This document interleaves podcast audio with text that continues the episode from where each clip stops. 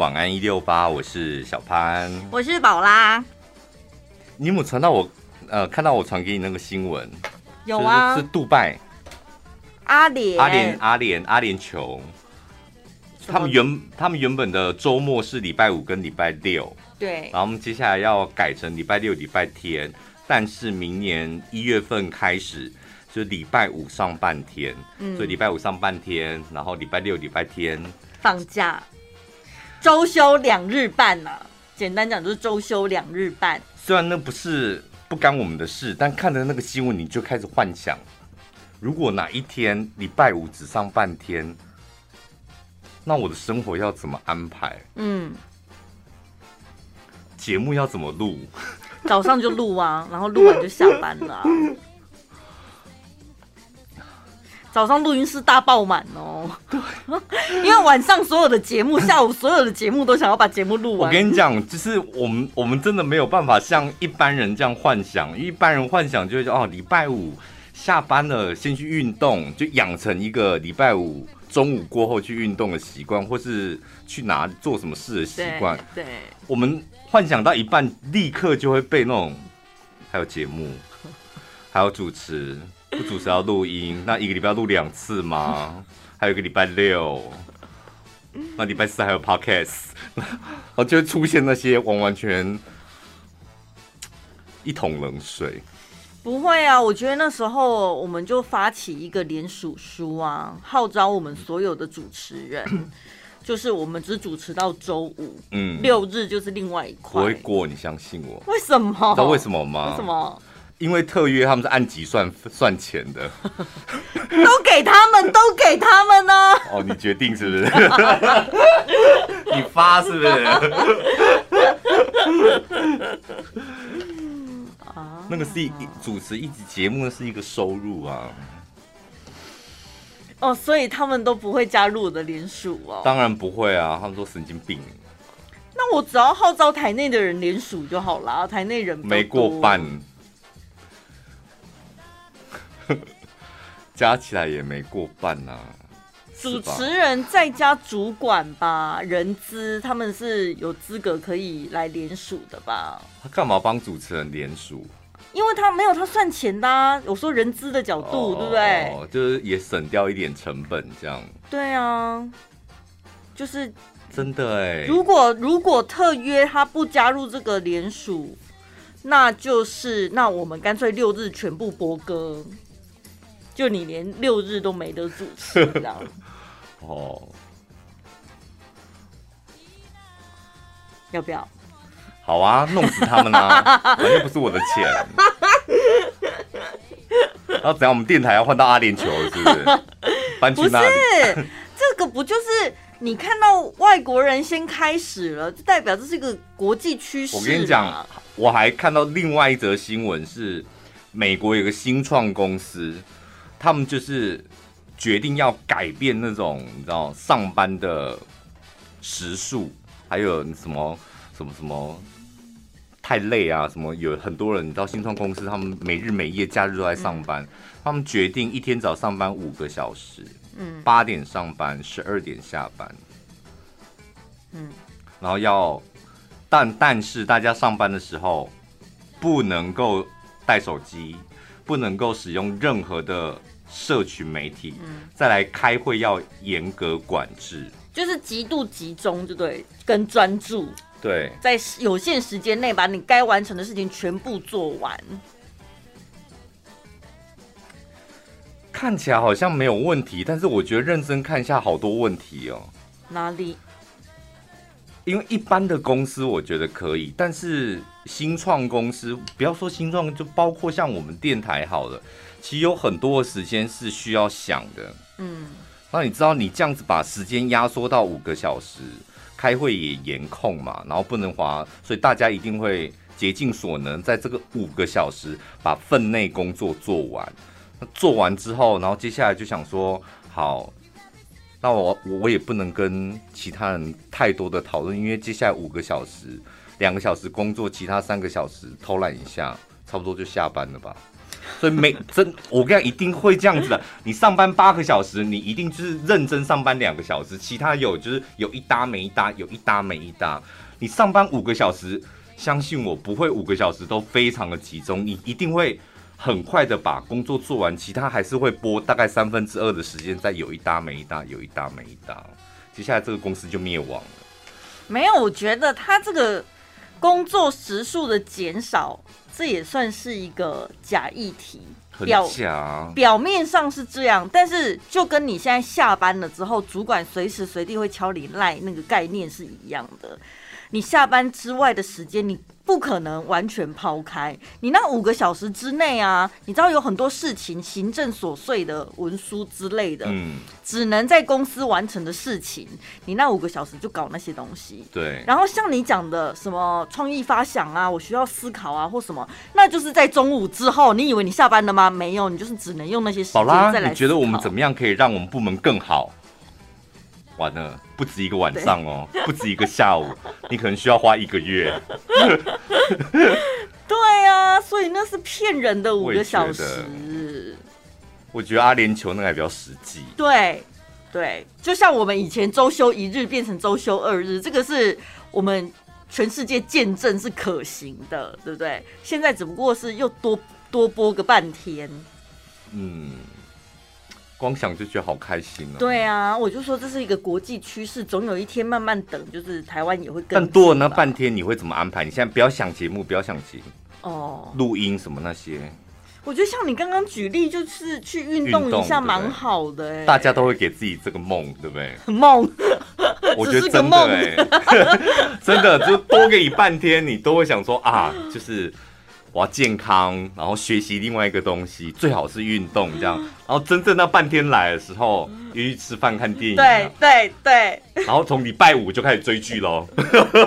对耶，算了啦，我先收回刚才那番话好了。运动之后再说。我觉得应该是从礼拜五之后，真的会开始约一些聚会，就是让自己开始立刻放松。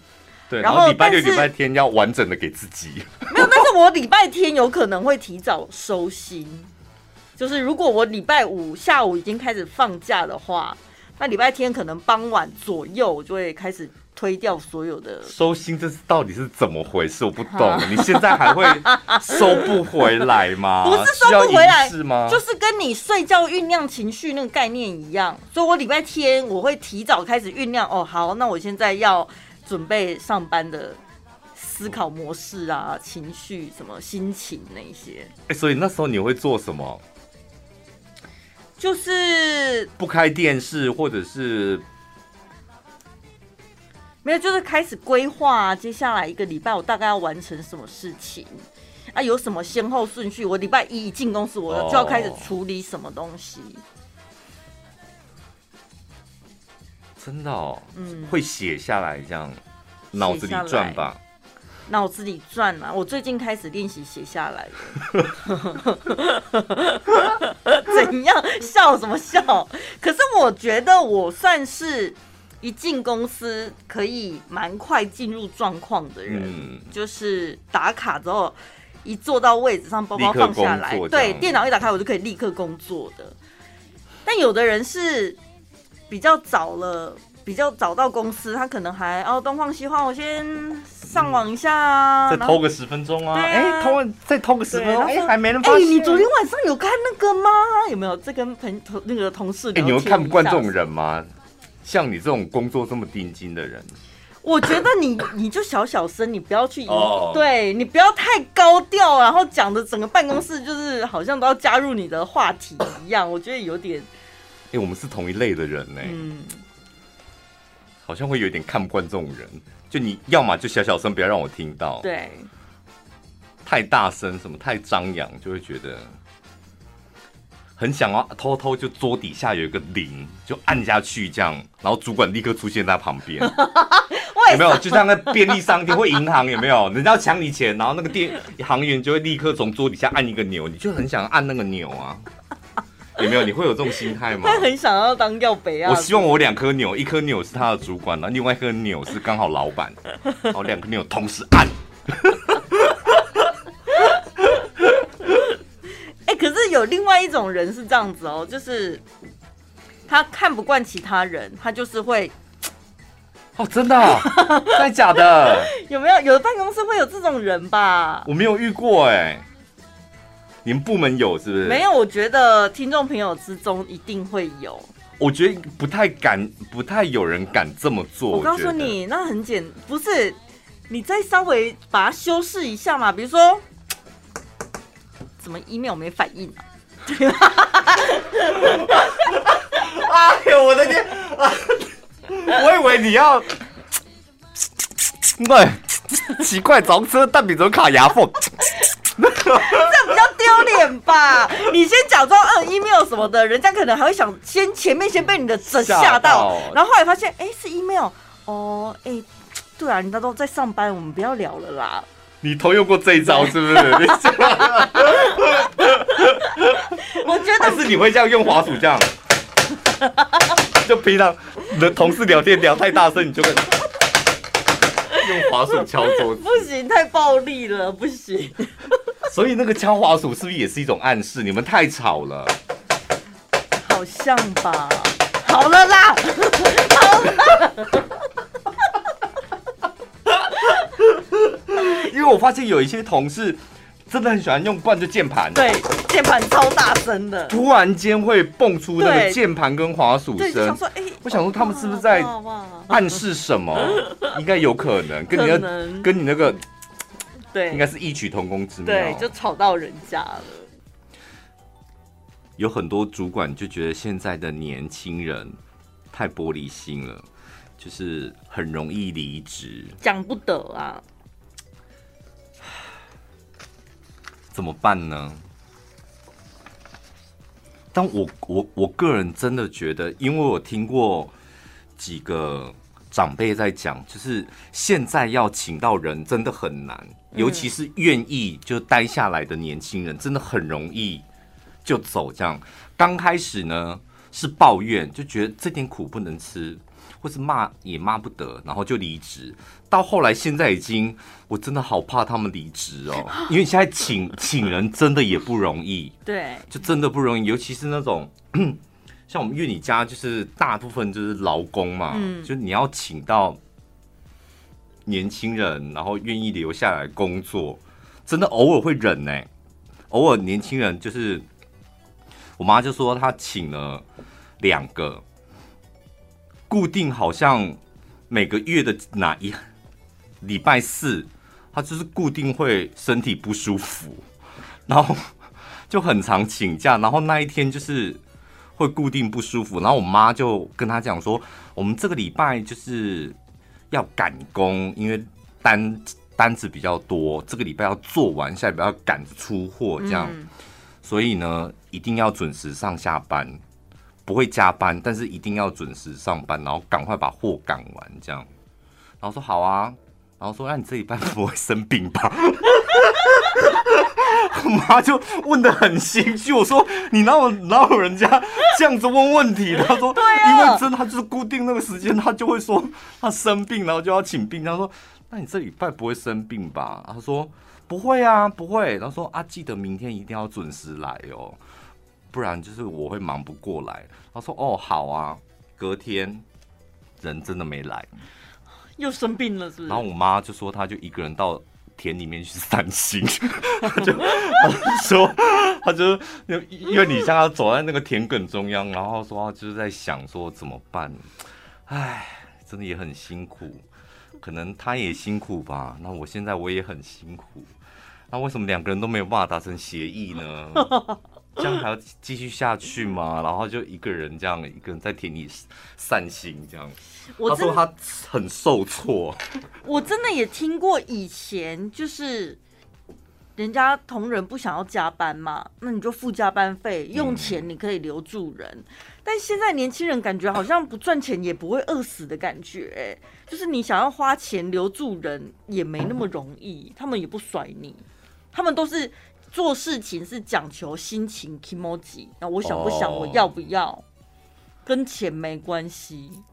我真的觉得他们太幸福了吧？不，还是我们这一代我们太玻璃心，太脆弱，就饿不着，三餐一定得要吃这样。没有，我觉得他们应该很幸福，就是不愁吃穿才有办法这样吧。嗯因为我真的觉得时代背景也不一样了，对，所以不能够用什么我以前怎么样来看这样，嗯，嗯，你就想嘛，就是现在小孩也少，然后他在家里面，可能父母亲都是用讲讲道理的方式，嗯跟他沟通，譬如说他不交作业、偷懒，然后睡觉、说谎，父母可能都是用讲的沟通，你不可以这样，为什么？叭叭叭，那我们那个。我们那个是打骂，怕，真的怕。后事后面开始笑啊。浪费时间讲啊，这种啊，先个怕了的掉啊。龟怕了的惊。对他，他们从小就已经是这样子过来的，所以他到职场上，他不能够理解为什么你不能好好讲话。那你不能告诉我原因是什么？为什么好好讲话了啊？你不，我不就跟你讲，你不来我会忙不过来。你现在皱眉头啦？你为什么皱眉头？你也跟我说你不会生病啊，但你隔天你就是没来啊。难怪你妈要去散心。他 也是好声好气跟他讲了，不是？没有，我妈那个另当别论。她真的是遇到一个普通工，然后我就说你是疯了吗？你就直接把他 fire 了就好啦。对啊。然后他就是有时候你知道，唔甘嘛，一个囡仔那慷慨嘛，哦你你你到底在唔甘啥啦？就唔甘到你自己一个人在田埂里面这样散心，这样，就是你把他 fire 掉，对他也好啊，就让他赶快去找下一个适合他的工作。对，那他如果还是这样子不改，然后一次两次三次之后，他就会知道哦，原来我这样子是不行的。但是呢？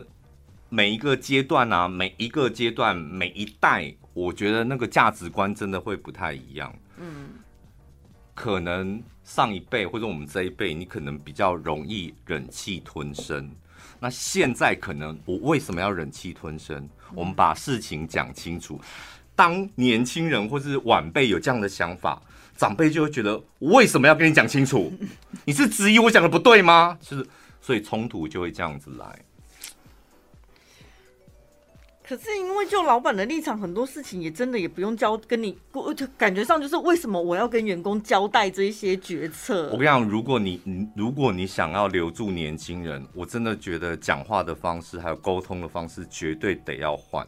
那如果你不差年轻，因为有些很多产业就是不差年轻人，嗯，他光是那个老员工就可以再活个五年十年没有关系，然后时间到了哦，大家一起退休这样，然后老板签名。啊但如果你的行业是真的需要年轻人，我觉得上位者铁定得要学习现在的沟通方式。用 IG 吗？还是？不用的啦！你在用 IG 真的是我们看了也不舒服。什么？这是什么沟通方式？我就是说刚刚那种价值观的沟通方式啊，你就是你得要真的不能用交代的方式。我是前辈，我是主管，我叫你怎么做就怎么做。以前。以前你那个时代可以吧？上面人叫你怎么做，你就现在不行。哦，就是要跟他讲说，为什么我们要做这件事情？因为怎么样怎么样？那我们希望做到什么程度？未来可能就会怎么样怎么样哦。那他认同你，他就接受了。当他这样子，当他询问的时候，你再这么啰嗦啦。哦，就是平常不用这么啰嗦，看了就烦。就当他有疑虑的时候，我觉得非得要沟通。这样感觉好像就是哄骗小孩子，这不是就沟通啊？怎么是哄骗？就你告诉他事情的原委啊？为什么是哄骗？你现在也不耐烦了，是不是？对年轻人，刚刚还讲，刚刚还讲人家五十岁是什么老人？你才老人吧？不是年轻人。怎么样？我们接触到的再怎么样也二十几岁了吧？应该社会新鲜人啊，譬如说他对近三年才刚踏入职场的，我觉得这一类的社会社会新鲜人，沟通方式铁定要，因为我真的三不五时就看到我朋友发 IG 啊，滚回大湖吧！你们这些草莓族，我说你会讲出草莓族真的很老哎、欸，他是三不五时，那么滚回大湖吧。就念一下就不行，这样。我比较常遇到的是，我觉得他们比较不会变通，就是也什么意思？就有点举一反三，是不是？对，或者是我们做的事情、工作内容，有些东西它是可以用逻辑去判断，嗯，但他们就好像没不会去思考，就老是要一个口令一个动作这样。哦，从你嘴巴讲出逻辑这两个字，有点震慑到我哎。我也是有我的专业工作的那一部分的。这方面偶尔我会，这方面好像我也会生气，对不对？就是为什么一定要人家讲说一是一，嗯、说二是二，嗯嗯嗯、我内心就会觉得啊，我你是机器人有啦，对，啊，我就直接就我自己 key in 就好啦，啊，我请你来干嘛？就是我告诉你一二三，那你得要判断一下，就是为什么要一二三？嗯，所以有些事情你可能不见得要一，你可以一点五，然后二三这样没有关系，就是。他没有办法判断的时候，你就真的会生闷气。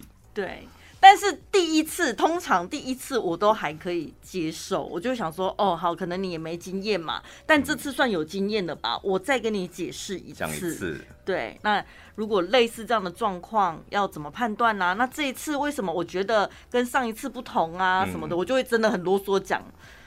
然后讲完，就是有时候讲一讲，就会觉得 他放空了，是不是？就会觉得他们会不会觉得太啰嗦？但你看他眼神，你看得出来他在放空，听不懂你讲什么，还是没有？有的小朋友还这样子，他们会很认真。哎、你，现在真的好老人哦！你真的，你知道聊起这种真心话，你这原形毕露啊，陈宝拉。有些小朋友，我跟你讲。好，怎么样？他表现出他都听得懂这样子。谢谢你告诉我，他有一种谢谢宝拉。然后下次再发生的时候，嗯，马上赶快宝拉。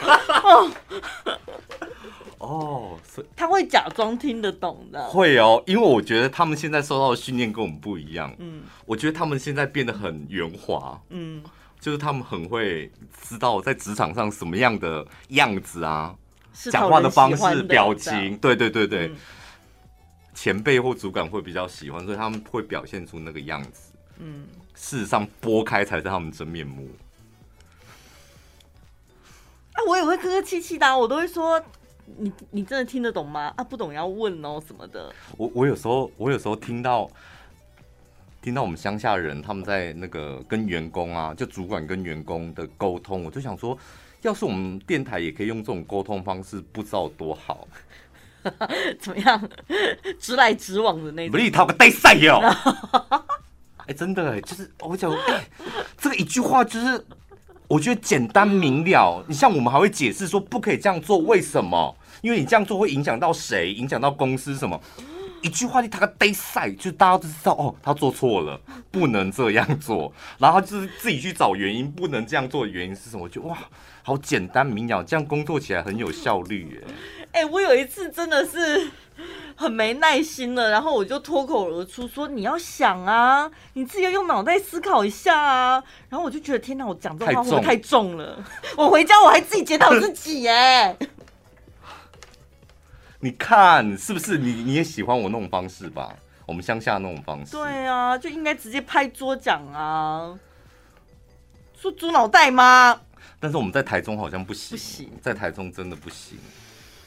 为什么连这种就是因为在台中，我如果这样子骂完之后，我晚上会狂刷 IG，哎，狂刷，然后就看有没有就是 员工偷骂我。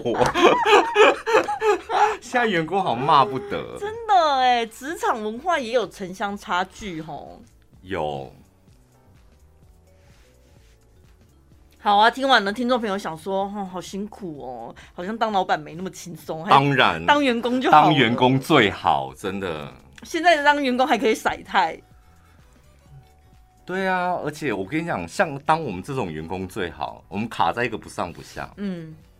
就上面有老的，老的帮我们顶着嘛，然后下面还有菜的让我们踩着，然后我们就卡在中间，你知道我们可以一下偏左，一下偏右，这样。好舒服哦。对啊，我们又是左派又是右派，这样都可以。我们来看一看马斯克的特斯拉，他们公司里面有一个反手册，这个反手册其实就像我们每间公司都有的员工守则或员工规则一样，嗯，只是他们叫做反手册。第一段的引言呢，这完完全全看出来就是马斯克自己写的。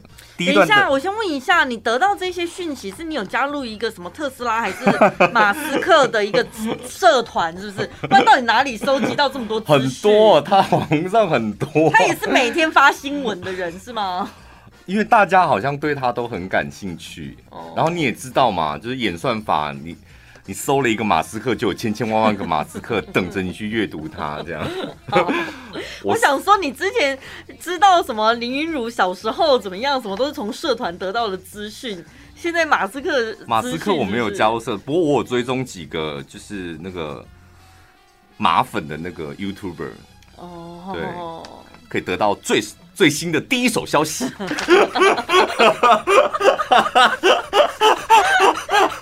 因为每次看他们都很喜欢用那种很惊悚的标题，然后看着就啊，快来看！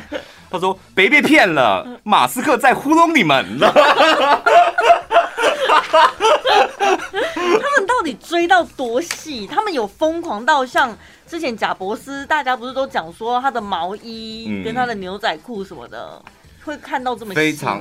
马斯克的粉丝基本上跟那个不太一样，他们比较喜欢。呃，解读他的言行举止，尤其在推特上面，马斯克常会发一些莫名其妙的东西，譬如说一张图上面有七个什么火箭孔，就这样子啊，没有搭配任何没有任何的东西。然后马粉们呢就去解释说，那个七个孔七个孔的意思是什么？嗯所以七乘以七，然后加出一个神秘的数字，再告诉你一个某一个 information。想太多吧，自己在那边脑补，就很好玩。反正就是会有，马斯克又爱发推特，所以他们就旋转去解读他的，嗯，他的意思。这样，他说呢，就是这个，呃，特斯拉的员工手册里面的第一段引言就写说，如果你想找的是一本填满各种政策和规则的传统员工手册，你是找不到的。那这一本是要写什么呢？如果你犯蠢或根本是个混蛋，那么特斯拉不需要你慢走不送，都在提醒你不要成为那种混蛋。这一本反手册就在提醒你，什么样的人在特斯拉里面呢？马斯克会觉得你是个混蛋，就希望你快滚呢。嗯，他第一条写信任。我们寄予团队当中所有人许多的信任与责任，并假定所有人都会做对的事。若有人违背我们的信任，怠乎职守，我们不会因为这些令人失望的人而改变方针，而是叫他们走人。他的文字用的很有礼貌，但其实这是一一段很凶的话，哎？我觉得员工守则就是要用这种很凶的话啊。不然你去看你们公司的员工手，你看得懂吗？根本不会不知道怎么。我们昨天不是才在讲说，所有的老板都觉得现在员工真的骂不得哎，动不动就要离职。我让你这样子骂，大家才会爱你啦，真的啦，学学马斯克。卖哨子，我们都觉得啊，好想得到哨子啊！我昨天还在算那个 BB 要到底多少钱。卖儿童电动车啊，好想得到儿童电动车哦！神经病！卖酒啊，好像得到马斯克的威士忌哦！哦，那个酒真的好像还不错。再来沟通，第二点是沟通。为了整间公司的利益考量，特斯拉所有的员工都可以，也应该跟别人沟通，借此快速解决问题。你不必事先取得许可，就可以跟各个部门的主管对话。你甚至可以直接跟马斯克对话。所以他允许越级耶，越级报告。如果你觉得你的主管是个普龙工，欢迎你直接来敲我的门。哎，可是你觉得像在我们台湾的公司可以允许这样吗？不行啊，我们之前讨论过啦，就是。这种文化感觉比较适合是外，要不要我们试？我们试看看，我们改变一下这样。说改变全国广播吗？嘿、hey,，JJ，我有一些事情想跟你 talking 一下。嘿、hey,，JJ，我们之前有同事做过这种事啊，你也不是不知道。但是沟通并不等于打小报告，因为那个同事是打小报告，有一点点就是觉得他做的不好，我做的比较好，他没有想到，我有想到。他他那种讲话的方式比较像打小报告。我再看一次马马斯克他说什么？哦，为了公司的利益考量，对，所以你进去敲他的门，你应该是要提出一些对于公司感觉好像差不多，你想要进入那个特斯拉了哈。你现在认真，你看我们公司的员工手册，你都没这么认真。你应该提出一些对公司制度或者什么政策一些有利的建议，而不是说我要告诉你那个谁谁谁上班不认真，这不一样。我觉得每个老板都想要听到这种对于公司。有帮助，或是可以让公司进步的或改善的建议，这样。哎，可是如果像我们对于我对于我的工作或者是公司未来的方向很有想法啊，我提出来了，嗯，我是先提提给我的直属主管呢，对。但我那个直属主管他就是看不懂这个，看不懂 哇哇。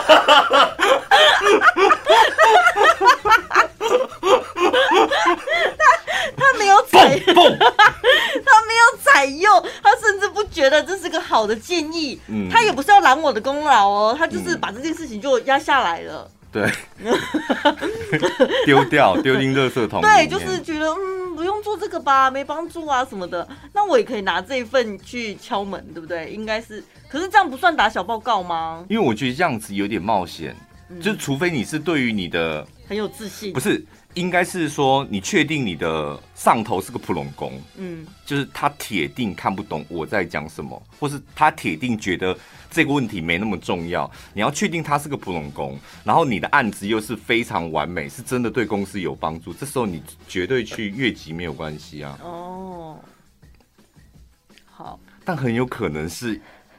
你的主管不是个普龙工，是你是一个普龙工，然后他已经他已经对他已经在帮忙你了，就是哦好，我再考虑看看，就说啊这烂东西，谢谢你哦，巴拉，谢谢辛苦了，然后你还说哼，你根本看不懂吧，是想把我按了对吧？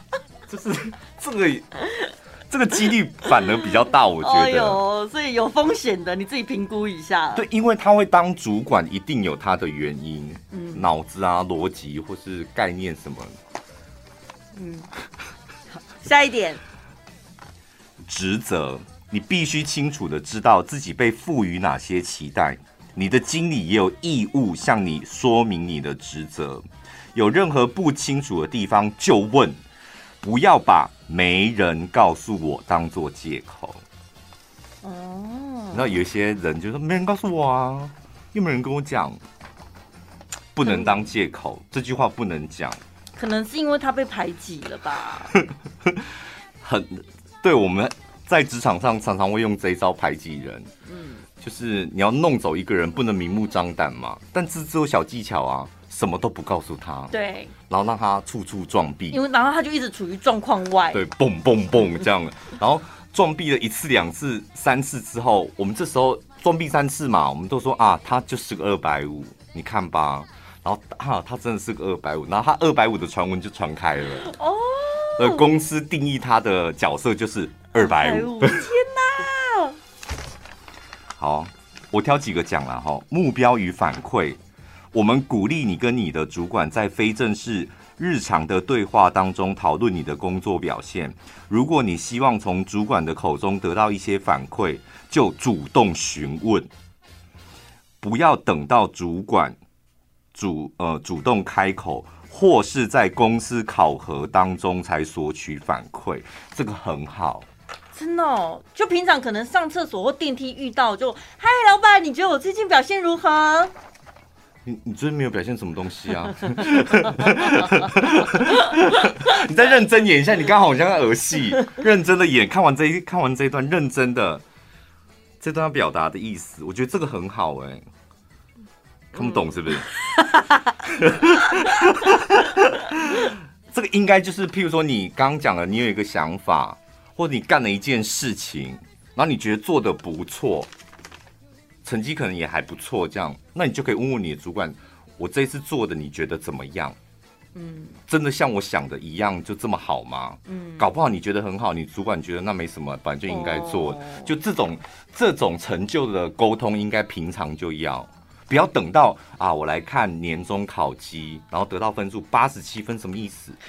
就你也不知道这八十七分，所以到底是好还不好，你自己也不知道。对。因为就像你讲的，如果你自己认为说你做了这件事情，你非常满意，可是对于公司来说，那就是没必要努力的 一项工作。可是你因为你自己很满意了，你就觉得太好了，我一定是这方面的专专长，所以就埋头苦干继续做这些东西。但是对公司来说，一点产值都没有。而且我们在旁边，我们真的不好意思讲说，我拜托你别再 别再埋头苦干这方面的事了。哦，就是真的没那么重要。你知道，有时候又不好意思，就是讲出这种话来。所以问主管，主管会老实说。会，如果你问，你问绝对会老实讲。就是我朝这个方向努力，好不好？然后主管一定会很真心的跟你讲，很好，或是不太适合。那原因是什么？因为你如果问同事，同事才不管。不要问同事啊，没用的东西，他就是跟你一样没用，才是你的同事。你问他干嘛？一天到晚跟他聊天。而且同事他为了就是办公室的气氛和谐，他一定会说很好哎、欸。对啊，同事管你去死嘞！我觉得你好认真，好棒哦。试试看呐、啊，去试看看呐、啊，你有去啊，然后就被主管轰回来。都在害你。直接跟主管，因为主管的工作就是这个啊。嗯。找到员工的专长，就是他，就是代替老板来跟员工沟通，他是一个桥梁，嗯，然后听取平民老百姓的意见，嗯，然后觉得不错，再投用你的意见去报告给老板听，抢走你的功劳。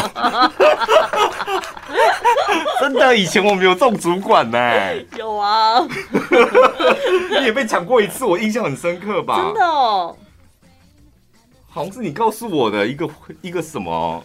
很大概十年前的事情，不止了吧？所以你也历历在目，对不对？就说这个守则留给你吧。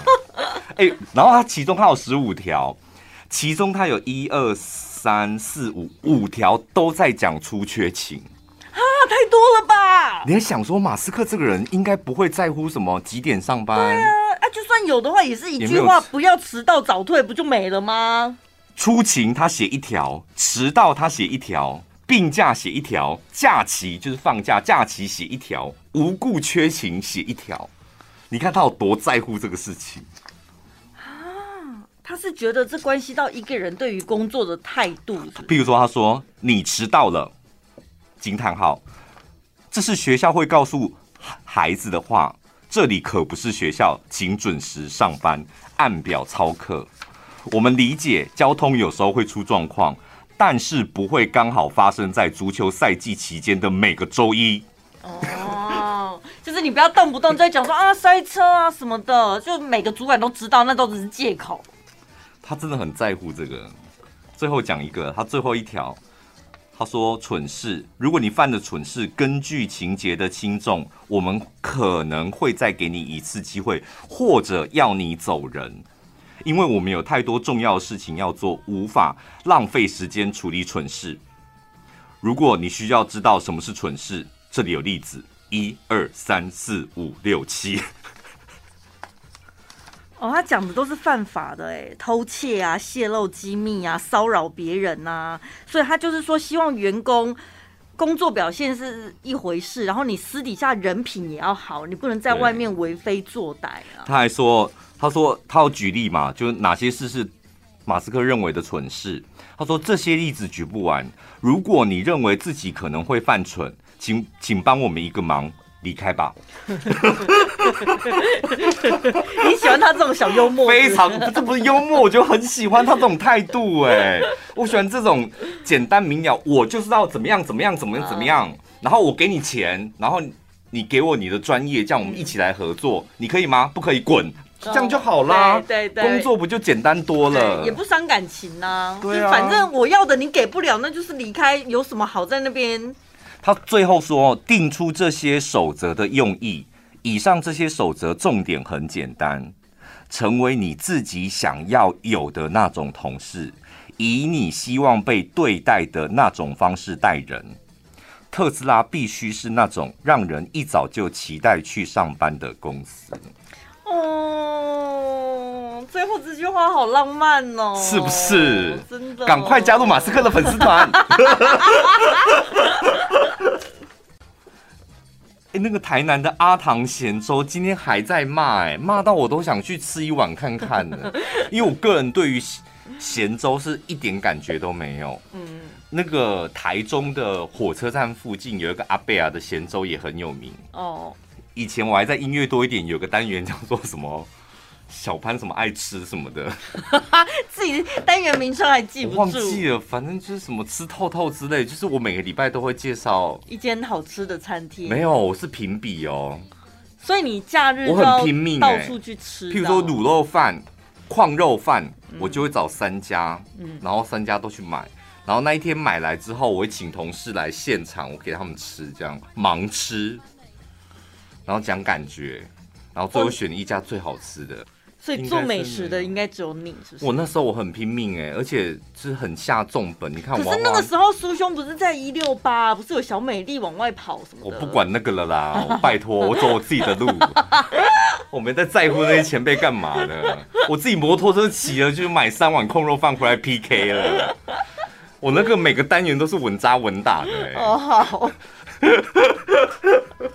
但后来真的觉得花费太高了，因为尤其那时候我又是个小节目，你也不可能说什么哎、欸，那个我想要请款，不可能啊！那时候我的辈分怎么请得到款？我们那个时候又不是说，哎、欸，你知道，如果公司你的单元需要请款的话，我们可能要先写一个什么节目计划案，然后上千层之类，你才能争取到那个经费。但是我们大部分就会觉得。我们对于经营某一个单元也不晓得能不能成功，通常主持人都是自己先吸收了，先做做看再说。对啊，我想说那时候自己先做这样，嗯，也做好一阵子。臭豆腐我也去买，哎，在录音室里面。对，臭豆腐，你这是很过分呢。那时候我们录音场不对，不在这一间，然后臭豆腐，然后我因为回来一定是冷的啊。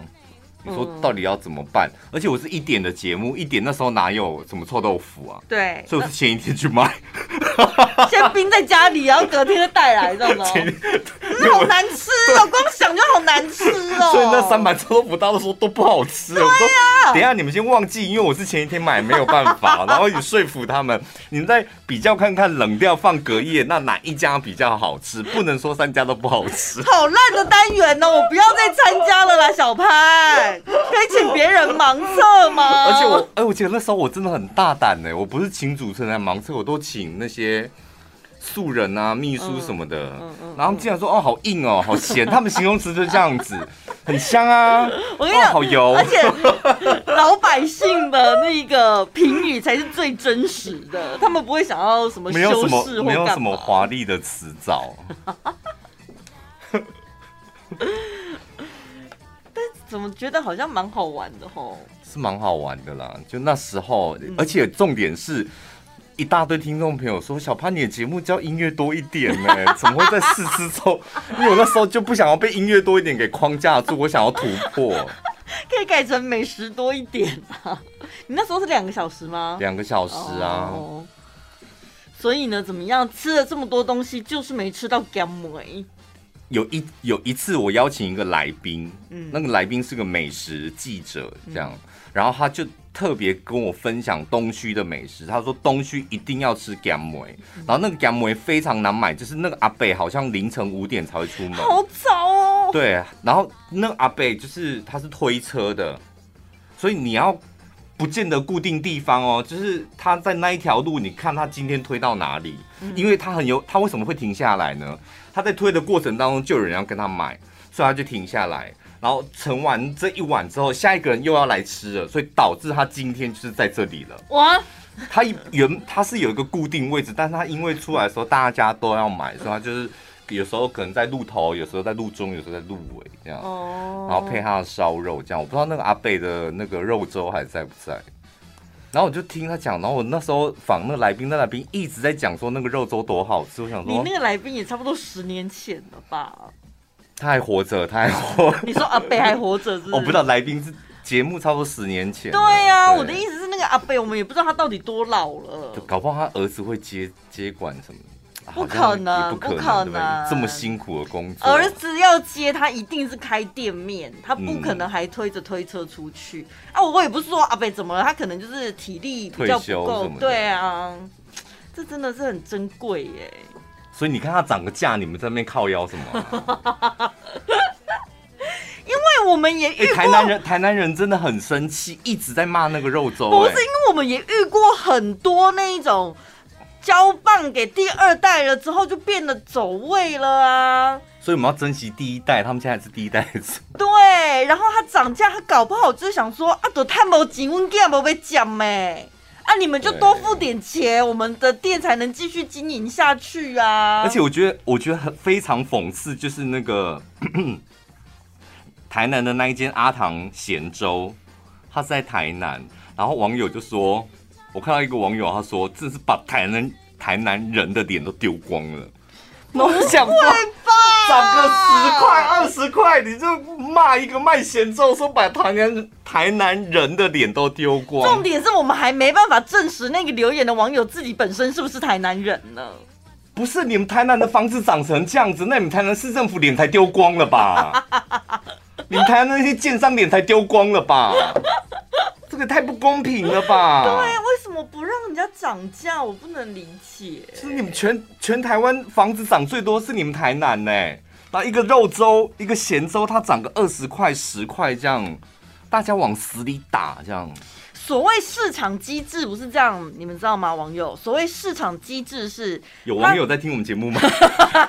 你干嘛突然跟网友聊天？他调涨价格之后，消费者你有选择选择权，决定你要不要继续去吃，这叫市场机制，而不是说人家涨价你不爽，然后你就上网骂他。因为你知道那个私木鱼粥在老板的身上，然后钱是在你身上啊。对啊。你你骂他，你你你还是没有办法阻止。所谓财富自由，不是你拥有的财富，你可以选择你要放在哪里吗？是吧？我要吃两百块的那个虱目鱼粥，还是要吃一百五十块的？那两百块那个老板有说，我们用的是比较，我们不用刺激的。嗯，对啊。而且我们通常吃到好吃的东西，比如说我吃到了。一个好吃的东西，我会觉得说：天哪，你看看这个五十块太值得了吧？这个好吃到一百块我都愿意吃。我跟你讲，讲到这个，我就是因为像我们的那个 Podcast 不是有开一个小额赞助嘛？嗯，然后我们就是放在最尾端这样。然后我记得有个听众朋友，他是觉得他就是给我们小额赞助，他是说希望你们可以长长久久。嗯，不就是这样？就是你知道爱屋及乌，就是喜欢听你们的节目。希望你们不要受到太多的挫折，坚持下去这样。嗯，那如果你喜欢吃那个粥，你就你就支持他啊；不喜欢你就是吃旁边的啊。对，就好了。为什么要把它往死里打？对，而且我的意思是，如果你真的觉得它很好吃，在你心中你应该会觉得说，哇，这个再多加个一二十块，我也愿意吃，因为真的太好吃。那如果他反而他在你心里是觉得说，哈，这样也要加二十块，那我以后不要吃，它不值那那个钱，不就是这样子而已吗？你有必要骂人家骂成这样？而且我跟你讲，穷人家最喜欢欺负穷人家，真的，从这个新闻我再再看出来。我讲真的，就是卖煤的他不能涨价，然后一涨价你把它往死里打。卖那些高大上的，他们怎么涨都没有关系，跨国企业怎么涨都没有关系。对，有人去靠腰，有人去靠腰麦当劳跟肯德基吗？啊，王品也涨五趴，哎，你怎么不去靠腰他？对呀，好奇怪。然后专门欺负这些，就是就感觉，我觉得那网友的姿态有点感觉，你就是路边摊。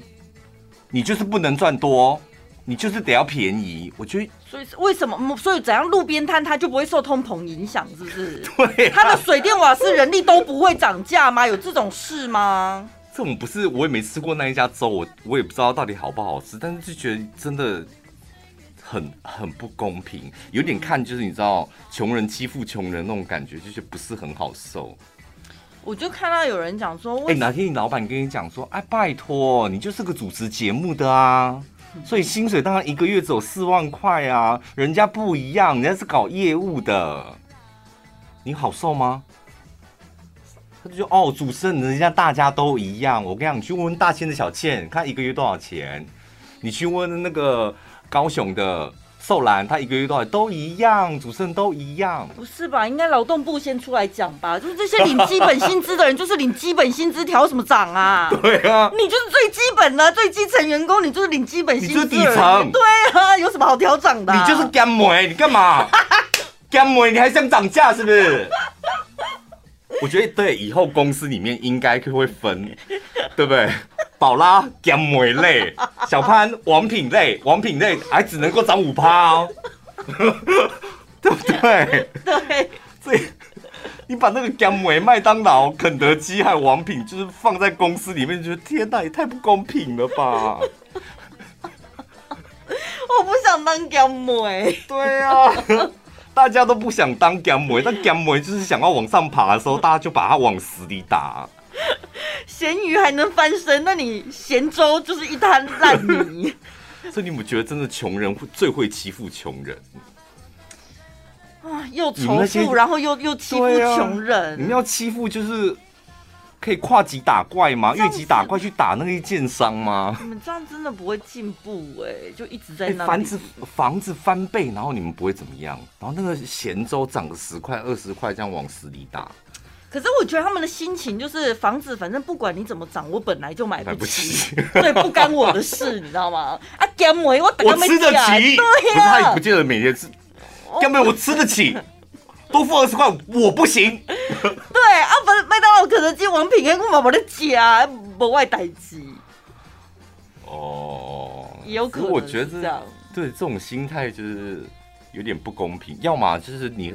只要遇到涨价你就干掉，遇到涨价不管是谁就干干掉这样。对啊，有时候将心比心，我觉得这种事情上面，对不对？你想一下嘛。但是就是如果说它涨价，它又维持品质，那我觉得那是一件值得鼓励的事。对，当然。本来就是啊，我们每年或是每几年，我们薪我们也希望我们薪水调涨嘛。但是如果它涨价了，事实上，他还偷工减料，甚至水准不如以往。那不行，这时候你才可以把他往死里打，是吧？合理的谴责。那他如果是呃情有可原的涨价，那调涨了之后呢，他搞不好还增加服务内容，对不对？然后来电消费，啊、就赠送女老板的一个吻什么的。你说卖咸粥是要搞色情是不是？你说那个老板娘看起来脸蛮凶的，那或者是多加一个虾仁什么的。哦，没有，我觉得食品是这样，就是餐厅食品只要维持品质，你要烂品质，但不用讲，我们本来就不会去吃嘛。嗯，你要一碗涨到两万块也可以啊，就是你那么烂那么难吃，根本没人会去吃。但就是你平常知名的店家，如果你能够维持品质，那我觉得适当的调整是合理的，是合理的。晚安一六八，晚安一六八，晚安一六八。你现在听到的是晚安一六八。